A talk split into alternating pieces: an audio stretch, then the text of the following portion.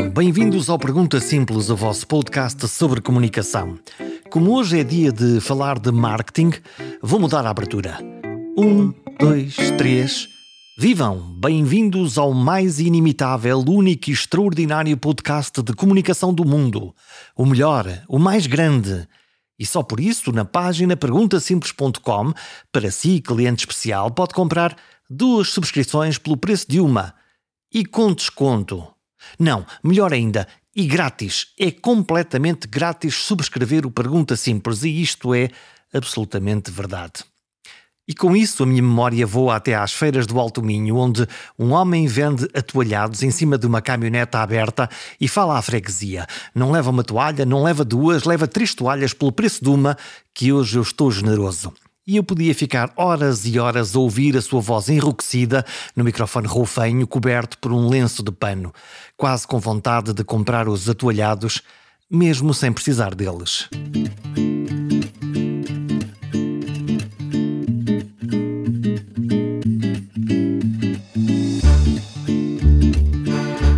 Quantas vezes já se matou o marketing? E quantas vezes o marketing ressuscitou? O marketing moderno oferece sempre como música de fundo que a pessoa está no centro. Mas estou desconfiado que esse centro é apenas retórico e, no fundo, no fundo, o que está no centro é a influência sobre o momento em que o consumidor decide comprar e a comunicação é uma arte para o ajudar nessa decisão. Não sei se vos acontece o mesmo, mas quando sou vítima de estratégias de marketing agressivo ou invasivo, tendo a rejeitar de imediato qualquer produto que me tentem impingir à força. No fundo, fico com uma motivação gigantesca de contrariar o planeta inteiro e, em particular, a marca que quis com toda a força entrar na minha vontade. Ora, o marketing dito digital veio oferecer boas ferramentas para ajudar a encontrar o produto certo para o cliente certo, mas também veio criar uma espécie de monstro de aborrecimento que pode ter várias formas, as incontáveis chamadas de centros de contacto dos call centers que começam por fingir estar muito interessados no nosso pensamento ou sentimento para rapidamente anunciar que a chamada vai ser gravada como prova de transação comercial. Já vos aconteceu? Eu fico de cabelos em pé. Talvez por isso fui à procura de Carlos Manuel Oliveira, que descreve o seu olhar sobre o futuro do marketing pós-digital, com uma frase que faz toda a diferença: o marketing à medida do ser humano. Talvez por isso a minha provocação inicial para ele foi: afinal, o marketing ainda não morreu? Bem, é, parece que não. É, vamos lá ver. O, o, que continua a haver é uma, uma, um gap muito grande entre os princípios e as práticas. É? Provavelmente isto não será só no marketing. É? E o que é curioso é que, ao escrever estes livros, acabo por me debater com certas coisas que, para mim, me parecem quase evidentes. Mas afinal, será que estou a dizer alguma coisa de novo? Uh, e depois confronto-me sempre com esta situação. Uh, muitas vezes os princípios são os mesmos, os princípios deste, que existe o marketing uh, não mudaram muito, mudaram as técnicas, os instrumentos, etc. Mas as práticas é que andam muito mais devagar. Não é? As práticas andam, infelizmente, para o consumidor, infelizmente andam muito mais devagar. E quando eu digo infelizmente para o consumidor, para mim a consequência é que as empresas vão sofrer a seguir em consequência disso também. Porque, na realidade, se, elas não, se as pessoas não se sentem tão satisfeitas e tão agradadas também, com certeza que não têm uma ligação tão grande como poderiam ter. Hum, o que é que isso quer dizer? Uh, o que é que quer dizer essa ideia entre o que é que são uh, as boas regras e a prática? Esse, essa diferença pode-se ver aonde? Em que Olha, desde, desde sempre que o marketing diz que uh, está centrado no consumidor.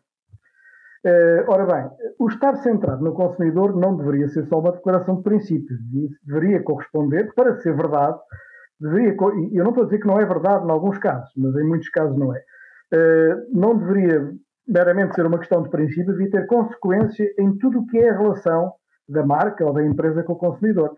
Tanto a nível da comunicação, como a nível da, enfim, da, da prestação de serviços, como a nível da relação do dia a dia.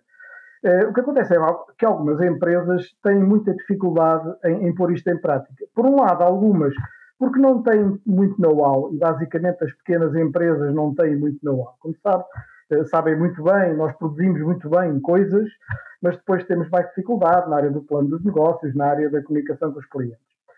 Por outro lado, há outras que eh, têm dificuldade em pôr em prática aquilo que é necessário para uma centralidade do cliente, que é ter uma estratégia de médio e longo prazo. É evidente que as situações de crise não favorecem, eh, nós temos uma leitura de médio e longo prazo. Mas o que é um facto é que está mais que provado que as empresas bem-sucedidas são aquelas que sempre tiveram uma visão de prazo. São aquelas que, ok, têm que se concentrar também no curto prazo para ultrapassar os problemas emergentes, mas na realidade, se não tiverem esta perspectiva condutora, é, é como eu costumo dizer, eu, eu sei que quero ir daqui para o Porto, agora tenho vários caminhos para chegar ao Porto. E esses vários caminhos, se for de barco, por exemplo, são os ventos, eh, são as correntes, eh, é o tempo que podem levar conjunturalmente a ter que fazer algumas inflexões. Agora, eu tenho que ter é presente que o que eu quero ir é para o Porto porque senão não. Oh, Carlos, e porquê é que eu tenho a sensação de que as empresas, em particular as portuguesas, eh, estão sempre de afogadilhos, estão sempre a pensar no amanhã de manhã, estão sempre na emergência, estão sempre a pensar, ok, o que é que eu consigo ganhar rapidamente para conseguir convencer eh, o meu chefe, o meu diretor-geral, eh, alguém que tem as contas de que se eu fizer isto, aquilo e outro, isto dá-me a receita rápida, extraordinária, fantástica e onde todos seremos felizes no próximo ano até respirarmos fundo e voltamos a tentar fazer outra vez o curto prazo. Sim, de alguma, de alguma maneira, de alguma maneira isso é verdade, porque o que acontece é que uh, esta, uh, esta, esta maior dificuldade de pôr em prática estratégias de longo prazo leva a que uh, a gestão, de uma maneira geral, raciocina em termos da pressão imediata, do pagar os ordenados, do pagar aos fornecedores, de outra coisa qualquer. E, portanto, uh, isto na realidade acaba por ter estes impactos que uh, chegamos ao fim do ano, cumprimos eventualmente aquele objetivo do ano e vamos felizes para o ano a seguir para tentar desenhar um outro objetivo. Agora, sem esta perspectiva, como estava a dizer, e desculpe insistir, mas esta, esta perspectiva do médio e longo prazo, é muito difícil saber se nós vamos chegar ao Porto, não é? Ou se por acaso vamos ter eh, aos Estados Unidos. Até podemos, pelo caminho, ser bem-sucedidos, mas na realidade podemos é não chegar ao ponto ao ponto que queríamos chegar, ou que pelo menos deveríamos querer chegar. E qual é o preço a pagar por isso, por, eh, por essa sucessão sucessiva dos objetivos de curtíssimo prazo? Bem, o preço a pagar é que nós, eh, o nosso grau de competitividade há 20 anos é igual ao que era agora, não é? Ou, lá, ou agora é igual ao que era há 20 anos. Porque há uma, uma questão que eu não falei anteriormente, mas que também é um pouco resposta à questão que coloca, que é, nós, eh, com, porque é que nós temos esta pressão também que as empresas praticamente andam ali entre as receitas e as despesas ali no, no linear disto. Porque nós não, não produzimos valor acrescentado, ou produzimos pouco valor acrescentado. Isso quer dizer o quê? O que é que é isso do valor acrescentado? Quer dizer, nós na realidade, eh, entre as despesas que as empresas têm para produzir determinados produtos e serviços e as receitas, eh, não geram um valor muito grande. Eh, portanto, não podem pagar ordenados maiores também, pagam ordenados mínimos, o que não nos vai levar a nada, quer dizer, vai, na realidade vamos, vamos indo, vamos flutuando, não é? Eh, no Oceano Atlântico, utilizando a mesma imagem, eh, mas não nos vai permitir ir mais rápido, eh, e agora voltando ao caso, pagar mais ordenados, vender mais caro, vender mais caro, porque na realidade é assim, nós temos outro defeito, outro problema que nós continuamos a ter, que já está muito batido, mas continuamos a ter, que é a velha questão das marcas, não é? E as marcas são importantes porque senão nós não vendíamos, sei lá, camisas provavelmente para a Ralph Lauren a 10 euros e eles depois comercializam a 150 ou, ou, ou o valor que seja. E, e, o que eles fazem é pôr a marca, não é? Ora bem, a marca traz valor e muitas empresas não têm ou não têm consciência disso ou não têm, por vezes, a capacidade de criar marcas, também não é fácil criar marcas. Agora, sem haver esta. E repare, o criar uma marca é claramente uma perspectiva de médio e longo prazo. Eu não posso ter resultados imediatos, lamento imenso. Eh, agora, nós temos uma tradição, provavelmente, enfim, não quer criticar os investidores e quem arrisca, quem arrisca para pôr em prática certos projetos, mas na realidade nós não temos uma grande prática de, de risco. Nós não gostamos muito do risco em Portugal.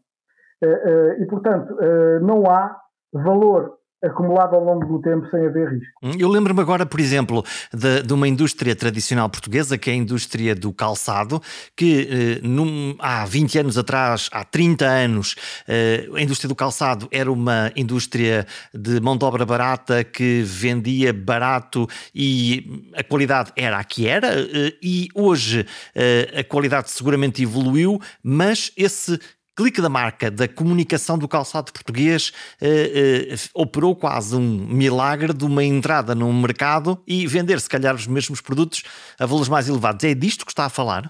É verdade. E, aliás, não, vá lá, ou talvez esse é o contra-exemplo. Esse é um excelente exemplo uh, uh, que, que foge à regra.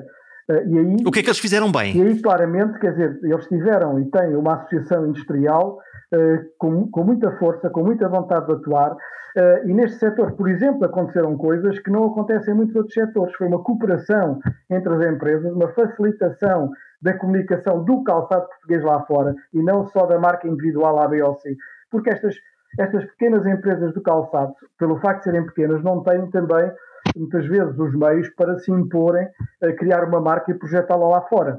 E, portanto, aqui foi o caso que a Associação, em, em, em, bom tempo, uh, e continua a ser, um, digamos, ajudou as empresas, apoiou a presença, aliás, também algumas entidades de, enfim, governamentais, apoiaram a presença do, do, do, do, calçado lá fora, que já era de boa qualidade, ele não teve que melhorar, ele já era de excelente qualidade, só que estudos que eram feitos há 20 anos, se o calçado era identificado como português, a preferência das pessoas diminuía.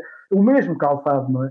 Neste momento a coisa já está diferente, como, como aliás tem sido até eh, algumas vezes anunciado. Então deixa-me provocá-lo. Se nós olhamos para, no caso do calçado, em que as empresas se juntaram, tiveram uma organização através de uma associação e, e no fundo, juntaram esforços, uh, podemos olhar para uma outra indústria que tem um marketing aparentemente muito apelativo, chamado futebol, que tem uma, coisa de grande valor acrescentado. Os jogadores portugueses são extraordinários, Todavia, quando nós olhamos em particular para essa indústria do futebol, o que nós vemos é que a, a concorrência muitas vezes e fora das quatro linhas, quase ultrapassa uh, essa criação do valor dessa indústria, essa maneira de comunicar, ou não?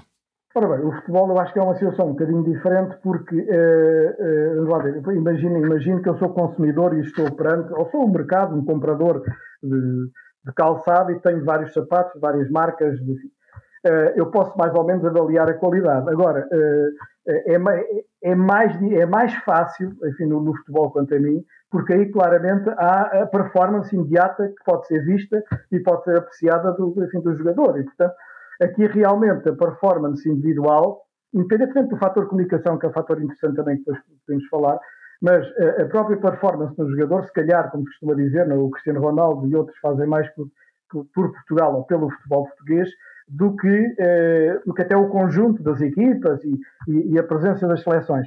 Portanto, aqui claramente há uma situação em que o individual, em que o indivíduo está no campo, joga bem, marca gols, quer dizer, não há nada a dizer contrário, quer dizer, impõe-se impõe-se por isso, não é? Não é mesmo que para o produto é mais difícil, porque até pode haver opiniões diferentes. Há quem gosta do design, quem não gosta, quem, quem acha que tem maior qualidade, a melhor qualidade. Portanto, aqui claramente acho que é um exemplo. De... Mas há um bocadinho, desculpe voltar atrás, queria falar de outra questão, já falei na comunicação. Outro bom exemplo também, que foi o que aconteceu quanto a mim, o turismo em Portugal antes da, da, da pandemia. Eh, quer dizer, nós temos turismo há muitos anos e temos o país há muitos anos. Agora, o que é um facto é que nós nunca tivemos um salto como tivemos, enfim, nos anos, eh, enfim, não, não, 16, 16, 17, 18, por aí fora. Qual foi o clique? Qual foi o toque de Midas que transformou o turismo, que era uma coisa boa, que nós já sabíamos que, que era bom, ao sol, às praias, à cultura, a tudo isso, mas qual foi o clique, juntando exatamente essas ferramentas do marketing e da comunicação, para tornar Portugal mais apetecível? Na minha perspectiva, embora estas coisas, não é? estas coisas do marketing e, de, e da comunicação não são exatamente como a, como a ciência física, não, é? não, se pode provar que mais um é igual a dois, eh, ou, ou, que uma ação só ela teve como consequência. Agora, na minha perspectiva, o que houve muito bem feito foi eh, a estratégia de comunicação que, na altura, o turismo de Portugal, e isto sem quaisquer avaliações políticas, políticas no sentido ideológicas, mas uh, aquilo que o Turismo Portugal e algumas entidades, uh, portanto, o AICEP, por exemplo, também, uh, tiveram uma estratégia completamente diferente das, das estratégias anteriores. Anteriormente, o que se fazia, e aliás, isto vai ser verdade também para os produtos, a menor eficácia da publicidade genérica, das campanhas de gastar milhões lá fora e não sei o quê. Ora bem, isto é assim, nós, há um velho ditado que é, que agora estava agora a recordar-me que é ver, como é que é, só, só não estou recordado exatamente, mas é ver, ver como São Tomé, quer dizer, só, só de facto apreciando, vivendo a situação, é que nós somos É o ver para querer, é preciso pôr lá o dedo e experimentar para ver. O, o ver para querer. E de facto a estratégia foi trazer imensos jornalistas estrangeiros a Portugal, trazê-los cá, fazê-los viver experiências do país, eles perceberem exatamente isto é muito diferente, não é? Aliás, com os produtos e com os serviços é a mesma coisa. Uma coisa é nós, como consumidores, termos uma experiência com uma determinada marca, outra coisa é a marca dizer que, que faz crescer o cabelo aos carecas. Uh, quando muitas vezes nós não estamos à espera, certamente, que a marca vá dizer mal de si própria, é? Portanto, e por isso as pessoas começam a não acreditar. Voltando atrás, portanto, aqui houve, de facto, o trazer, trazer cá. Houve campanhas lá fora também de comunicação direta, direta com as pessoas. Houve um investimento muito grande também uh, nos mídias, nos, nos, meios sociais, nas redes sociais. Uh, tudo isto conjugado, na minha perspectiva, foi isso a principal alavanca, uh, porque de facto, quer dizer, o resto já cá estava, não é? nós não, não, não mudámos tanto nas últimas décadas em termos de país, melhorámos alguma coisa, mas que leve de repente o afluxo de turistas que começou a vir. Portanto, houve aqui uma conjugação de facto de esforços de comunicação, de comunicação direta e comunicação àqueles que podem, lá para fora, um jornalista bem cá tem uma ótima experiência, vai escrever bem no jornal lá fora. E, e nós, se calhar, nunca vimos, eh, como, como se viu desta, destes anos, nunca se viu Portugal aparecer nos mais uh, reputados não é? meios de comunicação internacionais como começou a aparecer. O Carlos escreve um livro de que eh, falamos neste, neste, neste programa, neste, neste Pergunta Simples, eh, falando um bocadinho sobre eh, a indústria 4.0 e, e, a indústria 5.0, sendo que eh, eu, na minha cabeça, nós estamos no, no início da indústria 4.0 a saber, digitalização, inteligência artificial, o 5G, os carros que andarão sozinhos, todas essas coisas. Todavia, o Carlos diz: sim, sim, mas isso já é passado. E eu estou a pensar, mas isso ainda não chegou à minha vida e, e, e o marketing já está noutro, já está a pensar noutra coisa? É, talvez tenha, tenha comunicado mal. mas o, o, espírito e a ideia não é.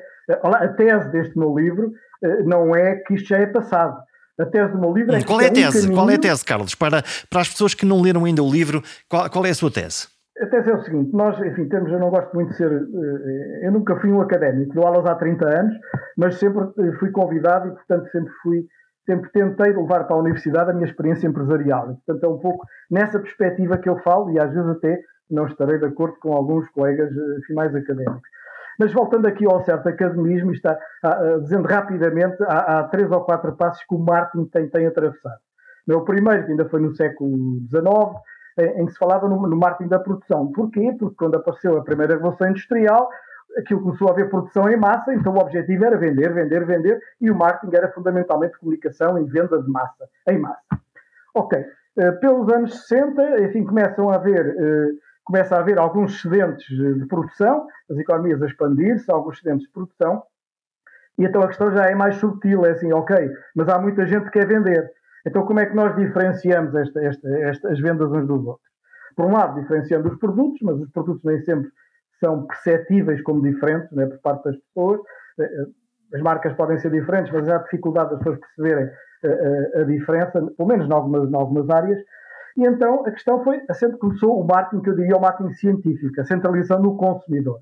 Isto é, o consumidor é o centro, temos que criar ofertas que correspondam àquilo que, são as necessidades do consumidor. E não do marketing anterior, que é temos que criar mercado para aquilo que nós produzimos. É um pouco a situação ao contrário. Portanto, o marketing, veio fazer esta segunda fase do marketing, é verdadeiramente o início do marketing a sério, não é?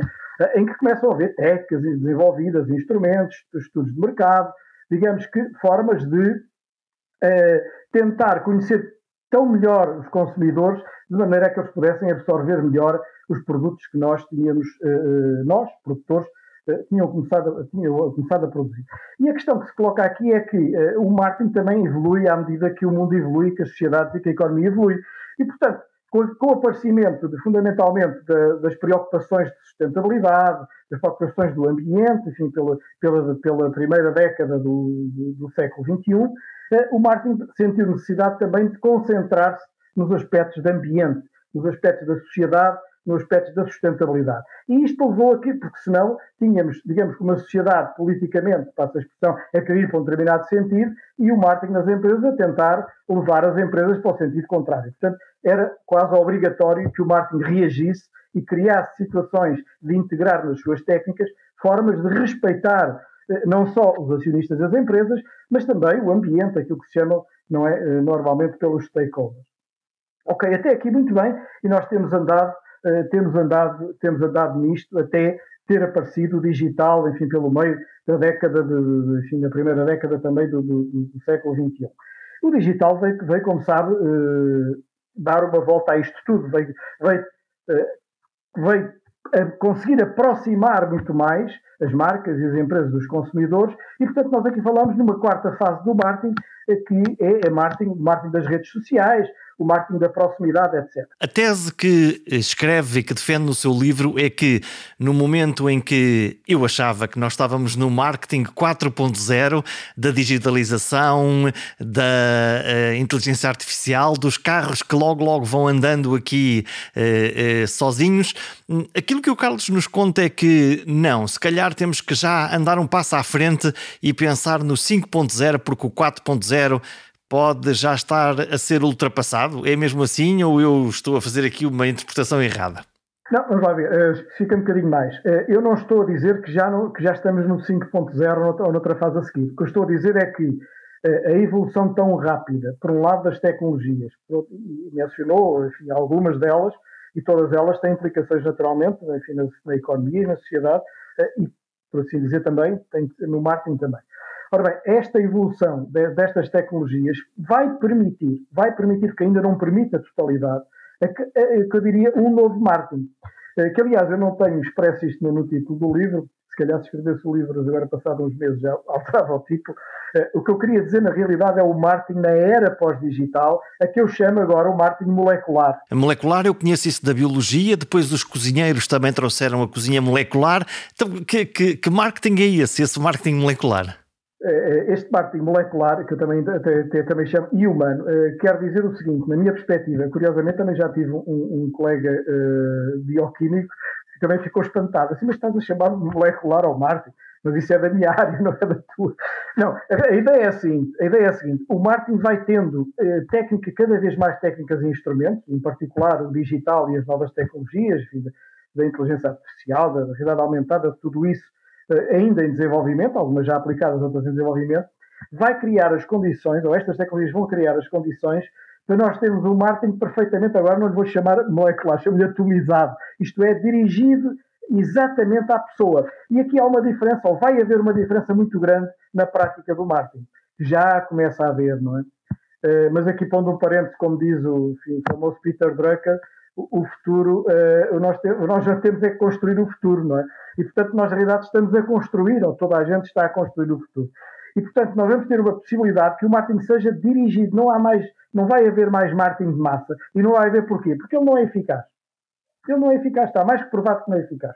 Aliás, os diretores de marketing gastam milhões em orçamentos de marketing de massas eh, e, e sabem muito bem, muito bem que não é eficaz. Uh, claro que já vão começando a gastar muito mais nos meios uh, diretos e digitais, mas à falta de melhor, por enquanto vai-se fazendo isso, não é? Pelo menos vê-se a imagem, dá uma certa notoriedade, etc. Bem, mas é um marketing spam. É um marketing spam porque o consumidor não quer nada ver a publicidade, nem quer ver aquilo que mesmo no digital está a acontecer neste momento, que é, por exemplo, está a ver? Há os pop-ups, há, há, há, quando, quando nós vamos ver o YouTube, clicamos lá e aparece publicidade. Quando na, na, até nas nossas boxes da TV Cabo vamos ver um programa e, e, e injetam-nos com publicidade e eu digo, uau, eu não quero isto. Não, mas e mais irritante que isso para mim, no próprio YouTube, é estar a ver um filme e de repente corta o filme e aparece um anúncio no meio porque aí a pessoa não pode fugir, e cima nem pode fugir, nem, faz, nem pode fazer o zapping, não é?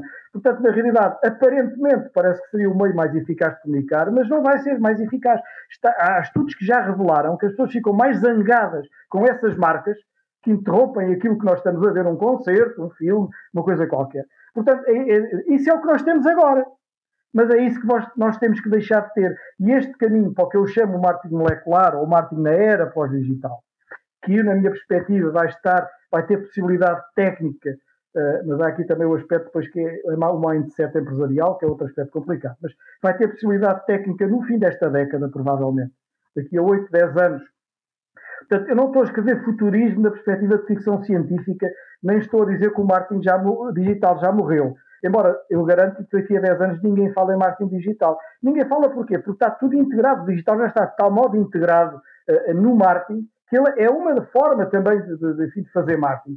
Quer dizer que o digital, dentro de pouco tempo, eh, com tudo isto integrado, não passará de uma fórmula, um canal, um cabo que nos vai depois permitir usar e fazer outras coisas? Eu não diria isso. Quer dizer, eu, eu, a importância do digital é tão grande que tem impacto em todo o nível de gestão de marketing. E a questão, a questão é mesmo essa. E quando eu digo que vai-se deixar de falar em digital, é como agora praticamente já não se fala em marketing relacional. Não se fala praticamente porque o marketing deve ser todo relacional. É, pronto, já, eh, já não é um fator de diferença. Daqui a 10 anos, o digital, o estado digital não é um fator de diferenciação. Eu diria que é o custo mínimo de entrada. Das duas, uma, se está ou se não está. Agora, o digital tem tido um impacto, como é conhecido, e vai ter cada vez mais, e a nível, por exemplo, do marketing, tem um impacto muito grande porque enfim, em conjugação ou na sequência de, de conjunto de tecnologias que têm vindo a, de, a, desenvolver, vão permitir o que eu estava a dizer há pouco, que é aquela molecularização, não sei se isto existe, molecularização do marketing. Inventei já um termo. Enfim, mais um. Mas então, é, é, é a capacidade, enfim, de, de criar, criar e personalizar uh, produtos, experiências, eh, supostamente memoráveis pela, pelas pessoas que permitam então elas ter essa relação com a marca. Porquê? Porque elas consideram que aquilo é mais diretamente ligado ao que elas querem. É aí que entra a economia da emoção, eh, eh, como, como, como, como já falou. Claro, claro, que, sim, exatamente, porque enfim, até, até há, enfim, há uns anos atrás pensava-se que aliás, isto é um pouco fruto da, da eu até sou economista, mas fruto da, da, dos estudos da, da microeconomia, da macroeconomia, falava-se no consumidor racional. Mas na realidade não existe um consumidor racional. O consumidor racional, em sentido lato do termo, queria dizer, por exemplo, eh, um, eh, o Jorge vai comprar um, quer comprar um carro. Então, como é um consumidor racional, faz uma, uma folha de Excel com, sei lá, se calhar centenas ou milhares de linhas e de colunas, com todas Só os engenheiros é que fazem é? isso, e mesmo assim não sei se os engenheiros também fazem isso assim. Com todas as características de todos os carros, com todos os preços, e então vai escolher o melhor. É, claro que aqui o melhor, o melhor aqui já, é, já pode ser subjetivo. Mas vá lá, vamos pensar do ponto de vista técnico o melhor. Ninguém faz isso.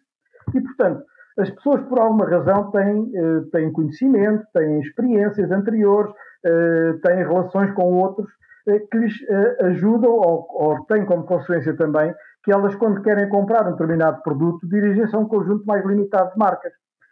E, e, portanto, nessa perspectiva, se por acaso tiveram com essa marca, com essa empresa, relações emocionais anteriores mais fortes, isso vai ajudá-las. Ou porque responderam-lhe bem quando eles tinham um problema, ou porque, sei lá, facilitaram-lhes a vida.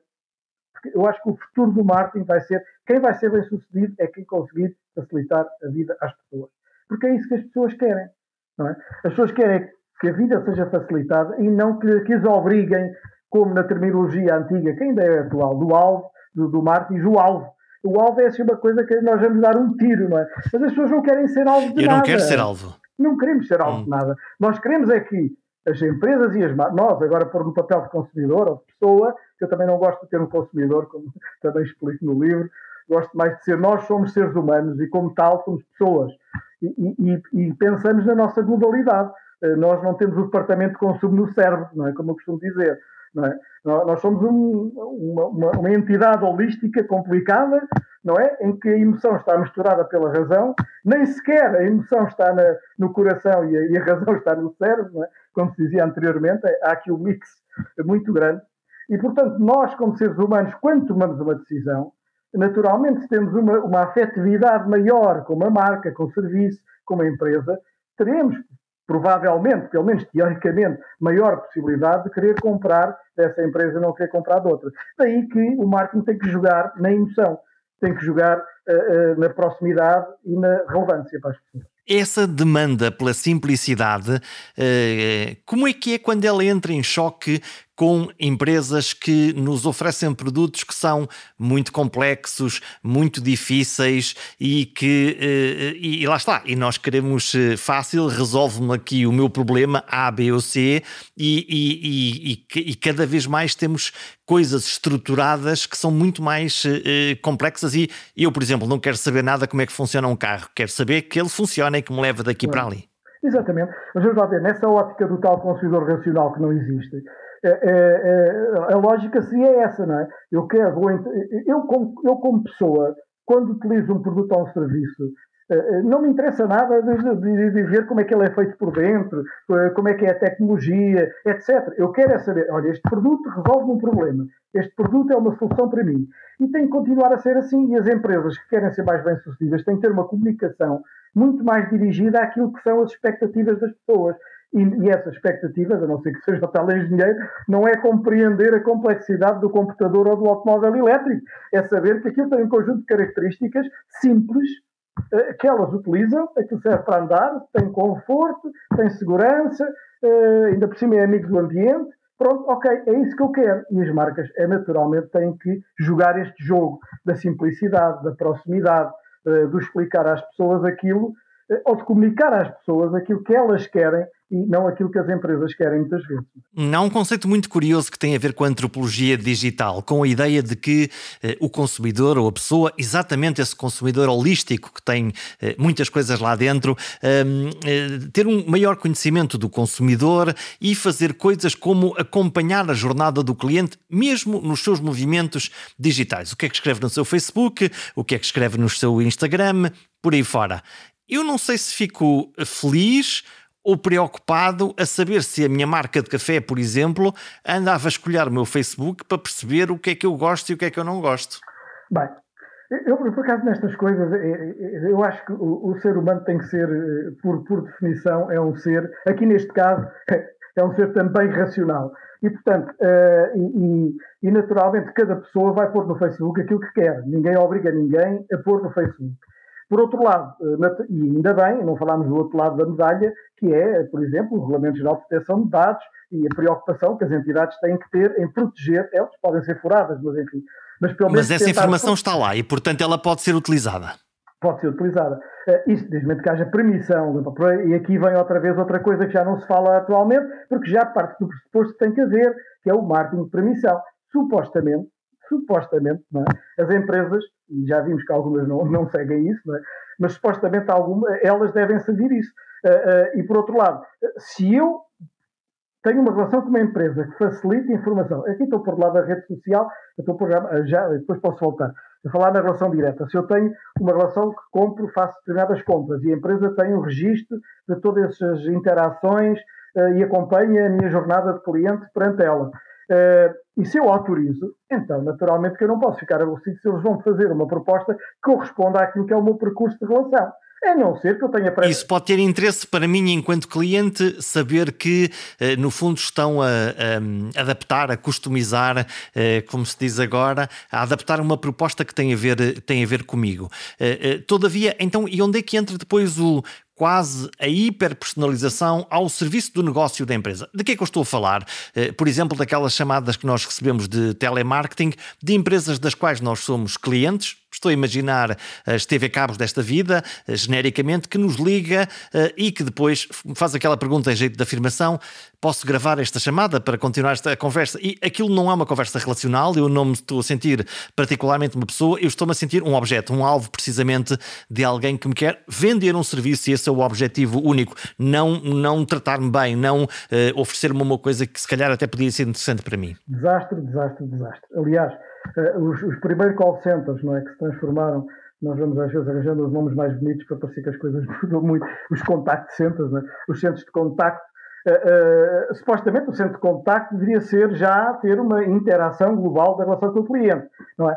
agora, nós todos sabemos hoje em dia, e todos nós tivemos experiências disso e temos, em que somos contactados por uma empresa para nos vender aquilo que, não quer, que nós não queremos, ou uh, por, porquê? Porque, por um lado, não tem o trabalho de casa feito também, não tem o tal CRM. E outra coisa errada, uh, já me aconteceu a mim, se calhar aconteceu-lhe assim também, já me aconteceu a mim mais que uma vez, receber na mesma semana uma, uh, chamadas supostamente da mesma empresa. Eu digo supostamente porquê? Porque nós sabemos que as empresas entregam as bases de dados de contacto a, a operadores, não é? E eles nem sabem que um está a falar com o outro. E então eu já disse na segunda-feira que não queria aquele produto e à quarta-feira estão-me a oferecer o mesmo produto, não é?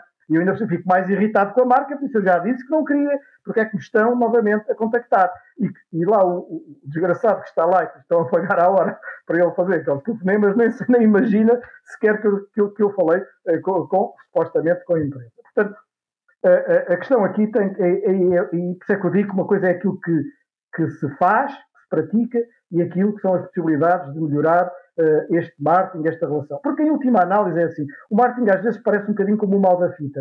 Uh, aliás, eu tenho lutado ao longo dos anos, eu fui nove anos presidente da Associação de Marketing, tive dois anos em Bruxelas na Confederação Europeia e tive, era um dos meus principais uh, lemas era sempre a defesa do marketing enquanto tal. Isto é, o marketing não é um conjunto de artes maquiavélicas para obrigar a pessoa Portanto, a no fundo, o marketing tem mau marketing, é isso? O marketing tem má Exato. publicidade? Tem má fama? Tem má fama. Aliás, nós até vemos às vezes alguns membros do governo não é?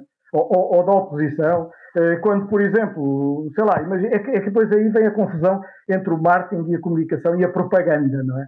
Eh, que em, em, no, no Brasil não tem exatamente não tem exatamente a a mesma, o mesmo significado que cá em Portugal, mas em Portugal, claramente, uma coisa é publicidade e outra coisa é propaganda.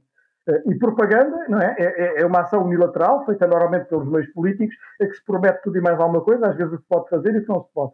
A comunicação e o marketing não pretende ser isso. Eu não digo que não haja mau marketing. Há, há bastante.